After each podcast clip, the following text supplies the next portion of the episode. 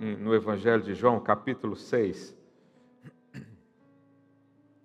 Os irmãos conhecem a história, Jesus uh, pregava em vários lugares ali na região uh, onde eles estavam, e a Bíblia diz que ele se compadeceu da multidão que estava ali o dia todo o ouvindo. Né? Já era final da tarde e as pessoas não tinham ainda se alimentado. Então, ele chama os discípulos e pergunta: como é que nós vamos alimentar essa multidão? Como é que vamos arrumar comida para eles? E Felipe diz para ele, né, meu xará, fala: Jesus, como é que a gente vai comprar comida? Precisaria de pelo menos 200 denários para isso. Aí depois uh, André chegou para ele e disse: Olha, tem aqui um jovem que tem cinco pães e dois peixes, mas o que, que é isso para tanta gente? E aí Jesus né, pegou isso e fez o quê? A partir do verso 11 de João 6, coloque aí, por favor. Então Jesus tomou os pães e, tendo dado graças, distribuiu-os entre eles, e também, igualmente, os peixes, quanto queriam. Quantos aqui gostam de comer bem? Jesus multiplicou e ele não fez o seguinte: olha, eu vou dar só um para cada família. Vocês repartem aí, vocês se viram? Não. O quanto queriam. Falei para o seu irmão: quanto você quer alimentar de Jesus hoje? O que vai determinar é a sua fome, o seu desejo porque o Senhor está aqui para te suprir. Aleluia. Verso 12: E quando já estavam fartos, disse Jesus aos seus discípulos: Recolhei os pedaços que sobraram, para que nada se perca. Assim, pois, o fizeram e encheram doze cestos de pedaços dos cinco pães de cevada que sobraram aos que haviam comido. Jesus, quando pegou o recurso, que aparentemente era pouco, o que, que ele fez? Essa atitude é muito importante para nós. Porque nós estamos há duas semanas falando sobre celebrar a vida. Nós temos a opção de escolher o caminho de celebração da morte. O que é o caminho de celebração da morte? Reclamação, murmuração. É quando você acha que o que você tem é insuficiente. É quando você acha que você está sozinho nesse mundo e você tem que fazer, tem que uh, fazer acontecer tudo. Isso é celebrar a morte. Você já viu pessoas negativas que uh, olham para coisas negativas e falam coisas negativas o tempo todo? A sociedade classificou isso como relacionamentos tóxicos, né? uma das definições. Uh, mas nós podemos celebrar a vida também. Quantos aqui creem que você recebeu vida do Senhor? Mas por que, que nós não fazemos isso no nosso dia a dia? Por que, que reclamamos? Por que, que uh, hora ou outra, achamos que o que temos é insuficiente? Porque ainda não experimentamos o Deus que multiplica. Quando você se enche dele, dessas verdades, quando você experimenta, quando você tem experiências assim com o Senhor, você não tem mais dúvidas, não tem mais reclamação. O apóstolo Paulo disse: eu aprendi a viver contente em toda e qualquer situação.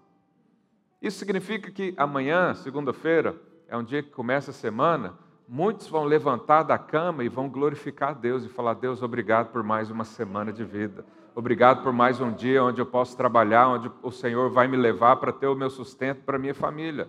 Mas infelizmente vão ter muitos que vão acordar e vão falar o quê? Que vida terrível, mais um dia para trabalhar, mais um dia para servir aquele chefe ignorante, aquela pessoa que eu não suporto. Sabe, a nossa vida está no poder, no poder da nossa língua. Se nós celebramos a vida, algo acontece. Jesus pegou o recurso que era pouco, não eram 200 denários, como diz Felipe, também não eram muitos pães, uma montanha de pães, como uh, André queria. Era pouco, mas o que, que ele fez? Deu graças a Deus. Há muito poder quando você dá graças a Deus. Há muito poder quando você diz: Isso aqui é o que Deus me deu, vai suprir. Isso chega para o meu mês, isso chega para a minha família, isso chega para o meu sustento. Então Jesus fez isso, ele celebrou a vida. E quanto mais ele celebrava a vida, mais pedaços de pães apareciam. E quanto mais alguém cria na palavra dele, mais recebia pão também. Porque olha como foi extraordinário. Jesus não multiplicou esses pães e uh, amontoou. Som. Jesus não, não fez uma montanha de pães. Já pensou? Jesus estalava o dedo e apareceu uma montanha de pães. Ele não fez isso. Ele distribuiu a maneira, a, a medida que as pessoas acreditavam e iam ter com ele, porque sabiam que ele tinha alimento. Então, quando vamos ao Senhor, sempre vamos receber alimento. E é interessante que depois disso, depois da multiplicação dos pães e peixes, ah, lá no verso 17, a Bíblia diz: E tomando um barco, passaram para o outro lado, rumo a Cafarnaum. Já se fazia escuro e Jesus não viera ter com eles. Cafarnaum significa vila de conforto. Olha que interessante. Jesus tinha acabado de alimentar uma multidão de mais de, eh, aqui diz 5 mil homens, não é? mas se contar as mulheres, crianças e, e todo mundo, devia ter ali 10 mil pessoas, talvez. Jesus tinha acabado de multiplicar para essa multidão, os discípulos viram isso, mas Jesus ainda queria ensinar mais coisas para eles, porque quem tem sede encontra uma fonte inesgotável em Jesus. Jesus não é limitado, seu recurso não é limitado, o seu amor não é limitado, a sua vida não é limitada. Se Deus deu para mim, pode dar para você também, porque Ele tem tudo. E ele levou então para Cafarnaum, vila de conforto. Qual que é essa mensagem que o Senhor quer nos dar? Além de suprir suas necessidades, eu vou levar você para um descanso. Além de suprir ah, o que você precisa para a sua vida, não para aí, porque é uma vida abundante. Quantos querem uma vida abundante aqui no Senhor? Mas lá no Evangelho de Marcos, capítulo 6, verso 45, ah, fala do mesmo contexto, mas aqui é interessante que ele usa ah, uma, um, local, um, um sítio diferente.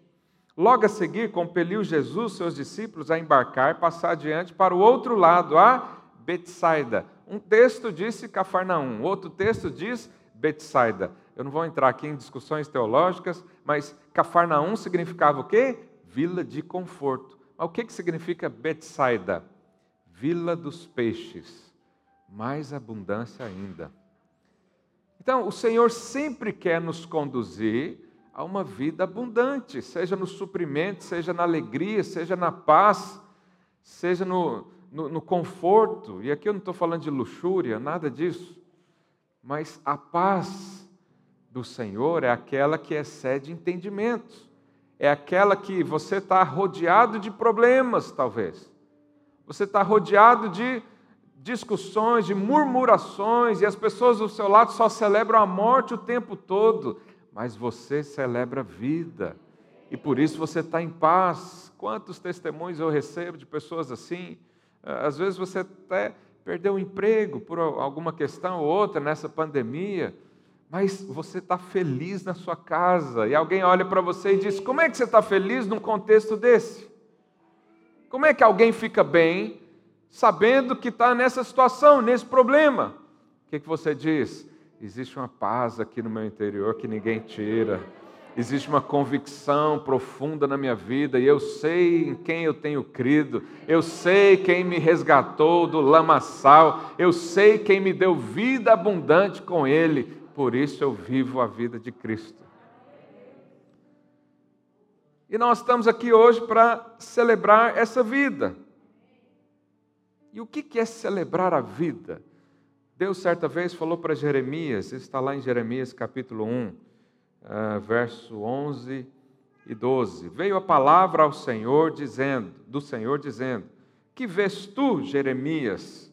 Respondi: Vejo uma vara de amendoeira. Disse-me o Senhor: Viste bem, porque eu velo sobre minha palavra para a cumprir. Irmão, se Deus te deu uma palavra, vai cumprir. Nós ansiamos tanto ter algumas experiências sobrenaturais, ah, do tipo ter uma visão aberta. Esses dias alguém me perguntou, pastor, eu quero ter a visão aberta, como é que eu faço? Eu falei, lê a Bíblia, é a coisa mais aberta que existe.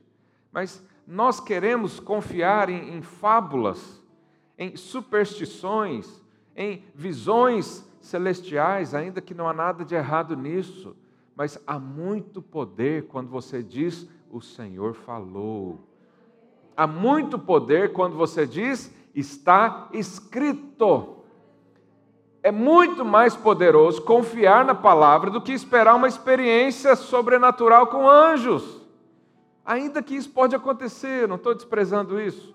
Eu só estou dizendo que o que Deus fala é a mais pura verdade é a segurança mais absoluta que existe nesse mundo. E Deus diz para Jeremias: Eu velo para que a minha palavra se cumpra. Mas ele perguntou para Jeremias: O que, que você vê? Jeremias respondeu: O que? Eu vejo uma vara de amendoeira. Amendoeira é a primeira árvore que começa a florescer, anunciando o fim do inverno. Então Jeremias teve uma visão de vida, onde aparentemente só existia morte. Isso acontece comigo e com você quando nós celebramos a vida do Senhor. Quando você está sintonizado na celebração da vida, quando você valoriza a vida de Cristo, aonde você for, ainda que pareça um cenário de morte, você vai ver frutos brotando, você vai ver florescer, você vai ver contextos de vida.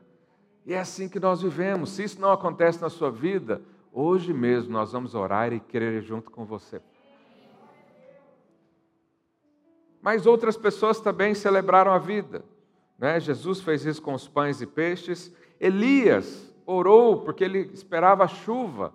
E ele orou por sete vezes, e por sete vezes ele enviou o seu ajudante né, para subir no monte e ver se, se haviam nuvens. E na sétima vez, o ajudante, seu servo, ele disse: Olha, eu vejo uma nuvem, mas é muito pequena, é do tamanho da mão de um homem. Se você vê uma nuvem do tamanho da mão de um homem, você vai esperar chuva? Sim ou não? Não. Mas Elias esperou. Por quê? Porque ele celebrava a vida. Ele disse: Eu vou focar a minha, os meus olhos nos pontos de vida, ainda que sejam pequenos ainda que pareçam insuficientes, ainda que sejam só cinco pães, ainda que seja um ordenado mínimo, ainda que seja um casamento que está aos pedaços, tem vida ali, vou celebrar a vida e a vida vai ser multiplicada. E ele disse: pode avisar o rei que a chuva vem. Por quê? Porque esse é o sinal, a vida de Deus. Então nós precisamos procurar pegadas do Senhor ao nosso redor. Nós precisamos crer na palavra, que o Senhor não nos abandona, Ele está ali. Os nossos sentimentos muitas vezes são contrários e dizem: você não, não sente Deus, você está frio, as suas orações não são respondidas pelo Senhor. Esses são os nossos sentimentos. E as dúvidas vêm, os dardos inflamados do maligno vêm. Mas se nós estamos presos à palavra, confiantes na palavra, então nós fixamos o olhar nos pontos de luz. E essa luz, quando é celebrada, essa vida, quando é celebrada, ela cresce, multiplica e toma conta do seu ser. Davi também celebrou a vida. Né, os irmãos conhecem a história o seu antecessor, o rei Saul, é, não estava nem aí com Deus. No segundo ano do reinado de Saul, ele perdeu a presença de Deus, ele se desviou dos caminhos do Senhor. E Davi, quando assumiu o reinado, né, 38 anos depois disso, a primeira coisa que ele fez foi trazer a arca da presença, né, a arca da aliança, que simbolizava a presença do próprio Deus e era ali que Deus estava, colocou lá no meio de Jerusalém e disse: Nós vamos celebrar isso aqui, isso aqui é a coisa mais importante que nós temos. Não adianta termos riquezas, não adianta ter eh, armamento, ser, sermos poderosos em guerra, se o Senhor da guerra não estiver aqui conosco. E aí ele instituiu os levitas que eram para uh, celebrar o Senhor 24 horas por dia. O que que Saul fez? Uma estátua para si. O que que Davi fez? Um altar para o Senhor. E essa é a nossa escolha. Nós precisamos saber o que, que nós queremos uh, do Senhor, o que vida cristã você quer viver. Uma vida medíocre ou alguém que é realmente cheio da vida, com a vida abundante? Sabe, a Bíblia diz que o bom pastor dá a vida pelas ovelhas. Sabe, a vida não foi você que conquistou, o Senhor te deu. Não há nada mais triste quando você dá um presente para alguém e essa pessoa ignora. Ou eu estou agora a ensinar meus filhos a receber presente, né? A minha filha ela é muito sincera, Maria Clara. Se você der um presente para ela que ela não espera receber, ela vai falar não na sua cara.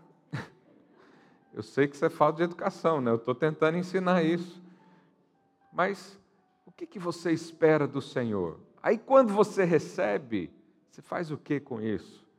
Eu quero usar essa vida, eu quero viver nessa vida, eu quero me apegar a ela, porque é a única vida que existe no mundo. Só há vida em Jesus Cristo. O dinheiro não nos proporciona isso, os relacionamentos só nos jogam mais para baixo ainda.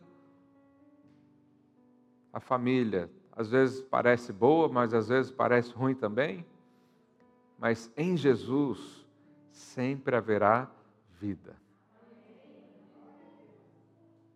E hoje é o dia que nós celebramos a ceia do Senhor, mas também é um dia que ah, no mundo todo, né, ou na maior parte, celebra a Páscoa. Né? E o que é a Páscoa? Para nós, o mais importante da Páscoa é que Jesus ressuscitou ele ressurgiu. Sabe, não haveria vida se não houvesse ressurreição. E hoje nós queremos celebrar o que? A ressurreição. Então eu quero ler com os irmãos, é, lá em Êxodo, capítulo 12, que foi onde foi instituído a Páscoa. Né? Então, se você quer entender um significado na Bíblia, você pode ir na origem ou na primeira menção sempre vai ter ali o significado do que, que é isso. Uh, verso 1 do capítulo 12. Disse o Senhor a Moisés e a Arão na terra do Egito: Este mês vos será o principal dos meses, será o primeiro mês do ano. Aqui o Senhor muda o calendário. Lá no capítulo 3, no verso 4, diz que era o mês de Abib. Abib significa florescer. A Bíblia significa desabrochar, uma nova vida. Significam folhas verdinhas. Sabe o que, que o Senhor quer nos dizer com a Páscoa? Que a sua vida começou no dia que Jesus entrou em você. Eu me sinto tão confortado por isso, porque antes de Jesus tomar conta da minha vida, eu era terrível. E tem coisas ainda do passado que querem me perseguir. Mas aqui está claro do Senhor dizendo: esse mês será o principal, o primeiro ano da sua vida. É o primeiro tempo que Deus começa a contar. Ou seja, o que ficou para trás passou. Aleluia. E agora nós temos o que? Uma nova vida. E essa nova vida é a vida de Deus Altíssimo, do Deus Altíssimo. É a vida que Deus vive. O Senhor nos chamou uh, para ser filhos dele. Você tem noção do que, que é ser um filho de um rei? Imagina se você está na sua casa e alguém lá da Inglaterra telefona para você e fala: Olha, nós achamos aqui na, nos nomes que você é um descendente da família real. Você ia achar bom ou ruim? Ia achar ótimo. É um descendente? Qual que é a minha parte aí? Mas eu e você fomos feitos reis e sacerdotes pela linhagem de Cristo. Quando começou na Páscoa, quando foi instituído isso, nos alimentamos do Cordeiro, o Senhor zerou o nosso cronômetro de vida. O que ficou, passou. Por isso a Bíblia diz para a gente prosseguir para o alvo, que é Jesus Cristo, esquecendo-me das coisas que para trás ficam e prosseguindo para as que estão adiante de mim. Deus tem uma vida de vida para você. Eu não sei qual foi seu passado, nem quero saber, mas eu só sei que daqui para frente, do dia que o Senhor entrou aí, fez morada e você recebeu essa revelação, há uma novidade de vida para você. Tudo se fez novo. Tudo floresceu na sua vida a partir daí. E você pode então desfrutar disso em nome do Senhor Jesus. Então o Senhor nos livrou do juízo. A Páscoa significa né, a, o livramento. Eh, você sabe, a maioria das pessoas acham que a salvação é o livramento da morte ou do inferno, mas não é. A salvação é o livramento da ira de Deus. E no contexto aqui você vai perceber isso. Então o Senhor nos livrou da sua própria ira por causa do sangue de Jesus. É, verso 3: Falai a toda a congregação de Israel, dizendo: Aos dez desse mês, cada um para, tomará para si um cordeiro, segundo a casa dos pais, um cordeiro para cada família. Diga assim: um cordeiro para cada família. Agora, que cordeiro é esse? João Batista, quando estava anunciando o seu ministério, ele apontou para Jesus e disse o quê? Eis o Cordeiro que tira o pecado do mundo. Mas Pedro também diz, lá em 1 Pedro 1,18, não precisa colocar, que ele era o cordeiro sem defeito, sem mácula. E que através do sangue desse cordeiro, nós fomos resgatados, redimidos, perdoados. Paulo também diz lá em 1 Coríntios 5,7 que Jesus era o cordeiro pascal. Então, esse cordeiro aqui que diz lá em Êxodo 12, cada um tomará o cordeiro para sua família, significa que Jesus veio salvar a minha família, minha casa. Veio me dar vida juntamente com ele. É interessante que a salvação ela é individual. Cada um tem que crer e confessar com a sua boca. Mas o cordeiro e a bênção é para a casa toda. Por isso você pode orar abençoando seus parentes, mesmo que eles ainda não receberam o Senhor, mas você já pode orar, porque eles podem receber vida através da sua fé. Nós podemos orar por outras pessoas. Essa semana alguém me perguntou, pastor, eu posso orar por alguém que não crê na palavra por causa de cura? Eu disse sim. Lá, eh, Jesus, quando orava pelas pessoas, veio um centurião perto dele e disse: Senhor, meu servo está doente, está enfermo. Eu queria oração por ele, mas o Senhor nem precisa ir lá, apenas com a palavra lança a vida e ele vai receber. A Bíblia nem fala da fé do servo, mas Jesus diz que a fé do centurião era maior de Israel o centurião acreditou por causa de outro. Você pode interceder pela sua família, sim. Você pode declarar que a sua família é abençoada, sim. Você pode orar pelos seus pais, pelos seus filhos, pelos seus irmãos e declarar: há bênção nessa casa, há bênção nessa família. O cordeiro foi dado a nós. E é interessante que também diz que uh, um cordeiro bastava para a família.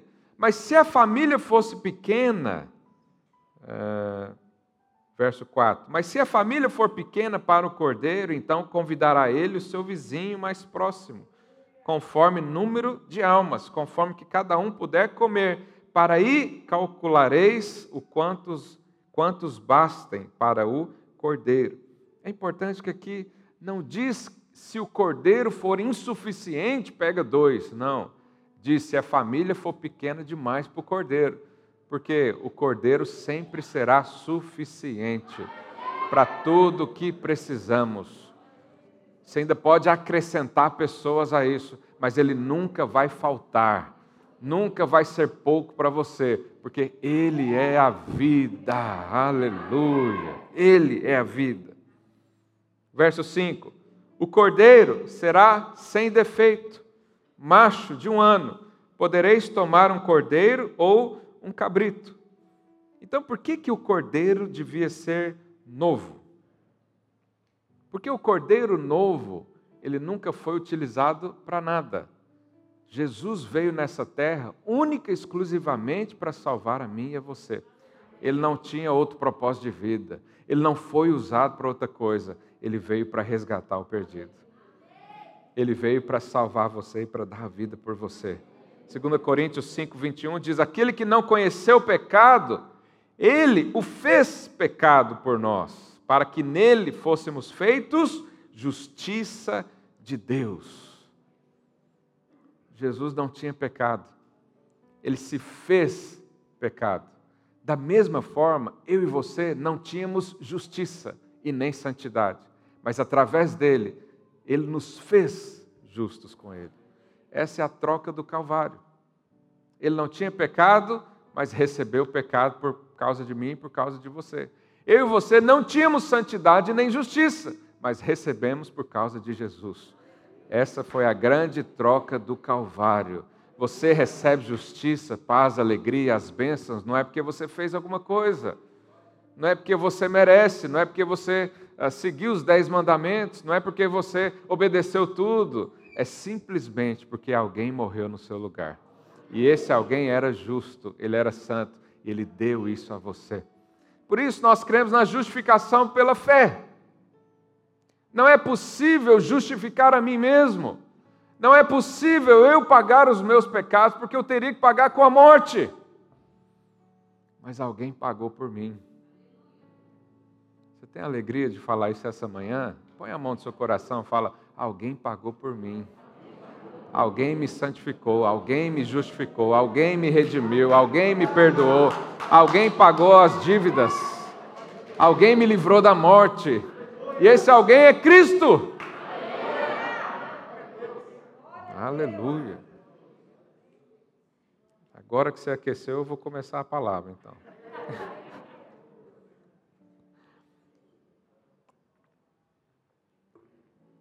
Verso 6 o guardareis até o décimo quarto dia desse mês. E todo ajuntamento da congregação de Israel o imolará no crepúsculo da tarde. Então, para que, que, houvesse um sacrifício, uh, os, os sacerdotes eles teriam que avaliar a oferta em questão, porque não podia ter defeito, não podia ter uma pinta, não podia ter uma deformidade. E da mesma forma que acontecia com esses animais lá nas ofertas, também aconteceu com Jesus. Jesus ficou por quatro dias sendo avaliado, examinado, tanto pelos sacerdotes, por causa da lei de Deus, quanto pelos governantes, por causa da lei romana. E tanto os sacerdotes quanto os governantes não acharam erro nenhum em Jesus, porque ele era perfeito. O cordeiro tinha que ser perfeito. Se ele não fosse perfeito, a salvação seria duvidosa. Se ele não fosse perfeito, quando a ira do Senhor viesse sobre ele e achasse um defeito, o ofertante também seria castigado. Mas Jesus foi avaliado nos mínimos detalhes. Toda a turma ali dos fariseus, de, todo mundo ali, avaliou tudo.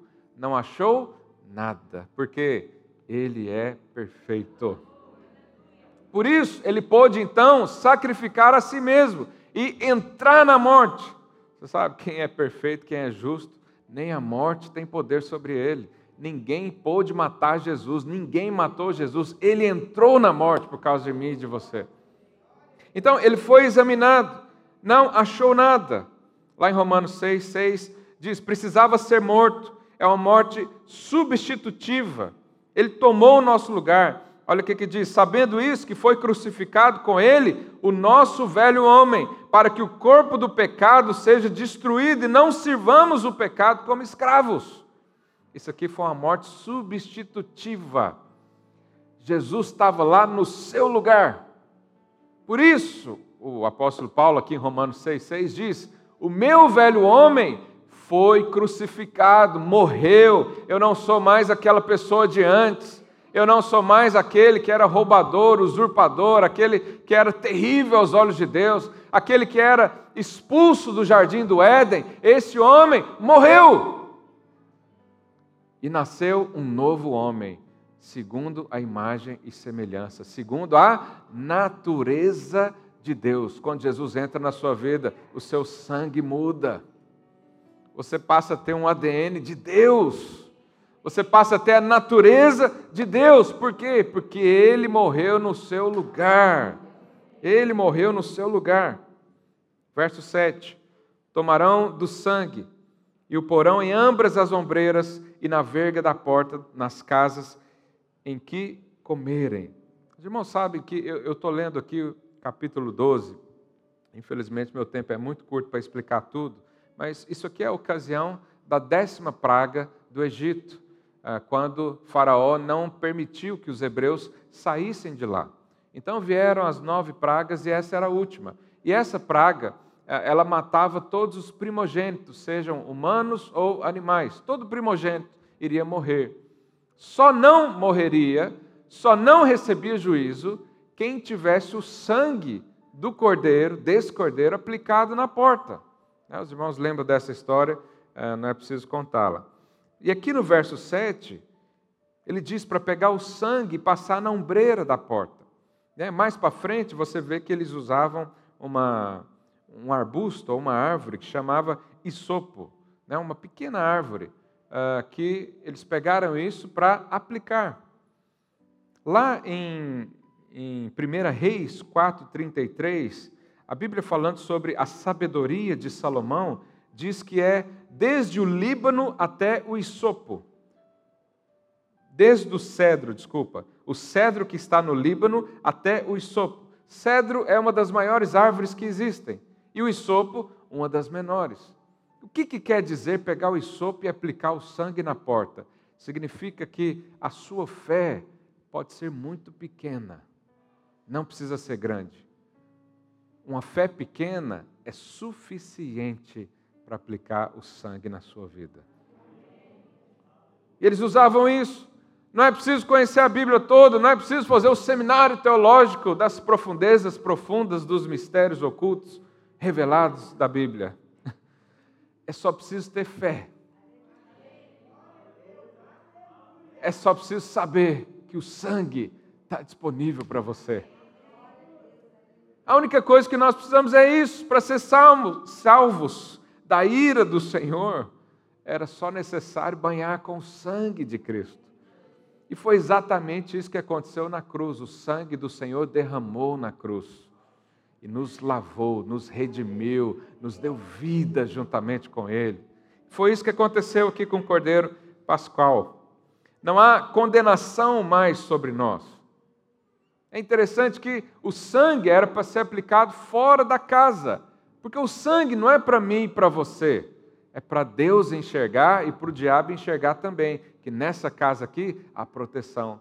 Você passa, entra para casa, né? olha o que, que diz. Ah, nossa, é muito, muito texto, eu queria falar mais sobre isso, meu tempo já esgotou. Mas, vou falar. Eles tinham que aplicar o sangue e entrar para dentro. Qual que era a segurança que esse povo tinha? A palavra de Deus. Ninguém nessa hora pensou, não, vamos fazer um seguro de vida, porque se acontecer alguma coisa, né, a gente se safa. Não, vamos todo mundo escrever na segurança social, porque se dá um problema aí, ela nos sustenta. Não, eles só confiaram na palavra do Senhor e no sangue do Cordeiro. E aí a Bíblia diz, não, não vou conseguir mais ler, que eles tinham que entrar e comer. Comer fala de descanso, desfrute, saciação, ou saciamento, como é que diz? Me ajuda aí, quem entende português. Não sei se eu falei errado. Precisamos saciar, agora acertei. Saciar-nos no Senhor. Porque a nossa confiança não é na nossa força. A nossa confiança é que o sangue foi derramado sobre nós. A nossa confiança não é se a economia mundial está indo bem, é se o sangue está aplicado na minha vida. A nossa segurança de saúde não é saber que nós vamos tomar uma vacina daqui a uns dias. A segurança é saber o sangue foi aplicado na nossa casa. Vamos entrar e desfrutar do cordeiro.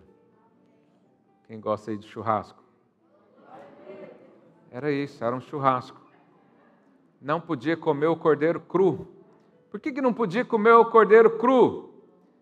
Comer o cordeiro cru significa pegar só uma parte de Jesus.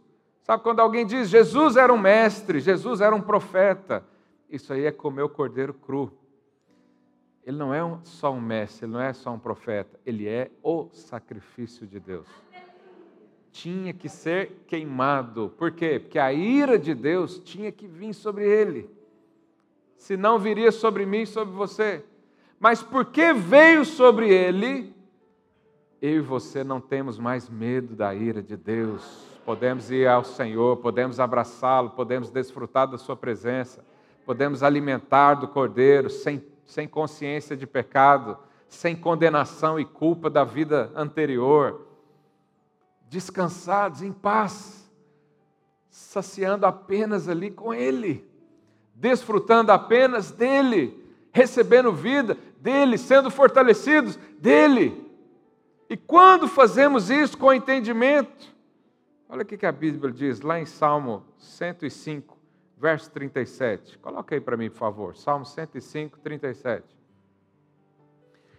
Isso aqui fala de quando os hebreus saíram do Egito. Então lembra, vamos fazer o cronograma aqui. Vieram as pragas, né, as nove, depois essa aqui era a última, estabeleceu-se a Páscoa, eles entraram para dentro de casa, se alimentaram do cordeiro. Depois de alimentar do cordeiro, o que, que aconteceu? O faraó os liberou. E eles foram então rumo a Canaã. E olha o que, que o salmista diz desse período. Depois que eles saíram do Egito, olha como eles saíram. Então fez sair o seu povo com prata e ouro entre as suas tribos não havia um só inválido. Irmão, você já viu, presta atenção nisso. Os irmãos da ceia podem vir aqui para cá já, para a gente ganhar tempo. Você já viu como é a vida de um escravo? É uma vida assim, confortável? É uma vida assim, saudável? Tem remédio para tudo? Tem lá sempre um médico de plantão para atender os escravos? Era assim? Eles tinham é, bens, eles tinham casas, eles tinham propriedades, era assim? Não. Mas algo aconteceu na vida desses escravos. Eles ficaram 400 anos. É só posiciona, não entrega ainda não. Eles ficaram 400 anos no Egito sendo escravos. Como é que você esperava que eles saíssem de lá? Eu ia pensar num povo tudo fedorento, sujo, cheio de doenças, chagas no corpo, né? precisando de saúde, precisando de vida. Mas olha o que, aconteceu. Depois que eles se alimentaram do cordeiro, o que, que o salmista diz que eles, como eles estavam? Com prata, ouro, e entre as suas tribos não havia um só doente. Não havia um só enfermo. Não havia um só pobre miserável. Eles saíram ricos, cheios de saúde, fortalecidos, porque alimentaram do Cordeiro Pascal. Receberam vida em Jesus. Jesus é a vida. Ele é a luz dos homens. Ele estava lá desde o princípio. Jesus foi o cordeiro morto lá no jardim do Éden para cobrir a nossa nudez para salvar o homem desde o início. Então, quando nós olhamos para Ele e desejamos e vivemos e nos nutrimos dele, o que, vai acontecer na sua vida? Prosperidade, alegria, paz, também saúde. Paulo fala lá em Coríntios que eh, por as pessoas não entenderem o que era ceia, haviam muitos enfermos entre eles, e não poucos que morriam, porque não entenderam quem é o Cordeiro Pascal.